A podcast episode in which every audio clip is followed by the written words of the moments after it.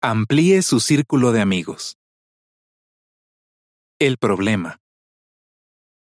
Si evitamos a las personas de las que tenemos un punto de vista negativo, nuestros prejuicios podrían crecer.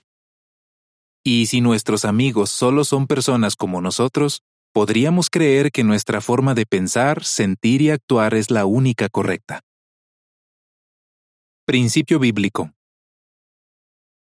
Abran de par en par sus corazones. Segunda a los Corintios 6:13.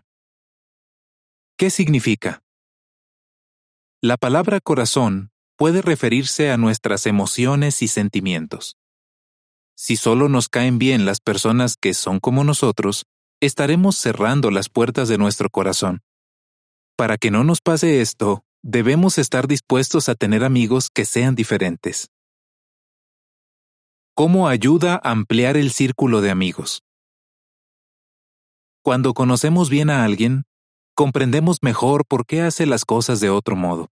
Y cuando nos relacionamos con esa persona, empezamos a verla como parte de nuestro grupo.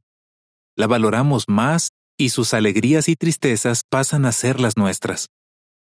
Veamos el ejemplo de Nazaret, que tuvo que vencer su prejuicio contra los inmigrantes. Ella nos cuenta. Pasé tiempo con ellos y trabajé con ellos. Conocí a personas que eran completamente diferentes a lo que me habían contado. Cuando te haces amigo de personas de otra cultura, aprendes a no juzgarlas y llegas a quererlas y valorarlas. La siguiente es información suplementaria. Cuidado.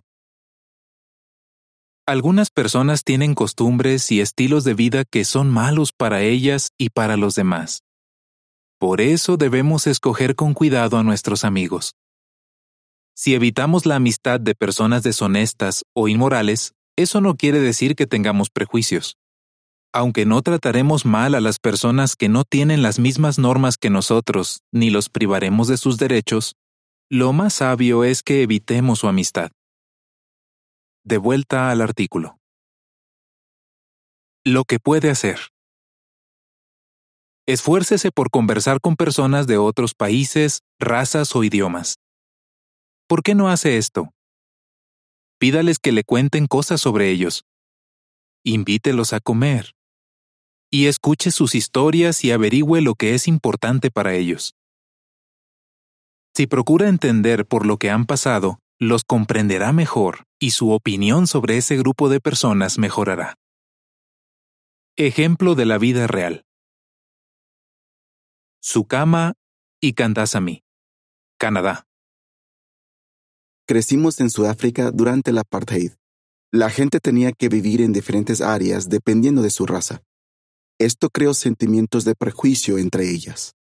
No somos blancos y no nos gustaba nada la gente blanca, porque algunos nos habían tratado como si fuéramos inferiores.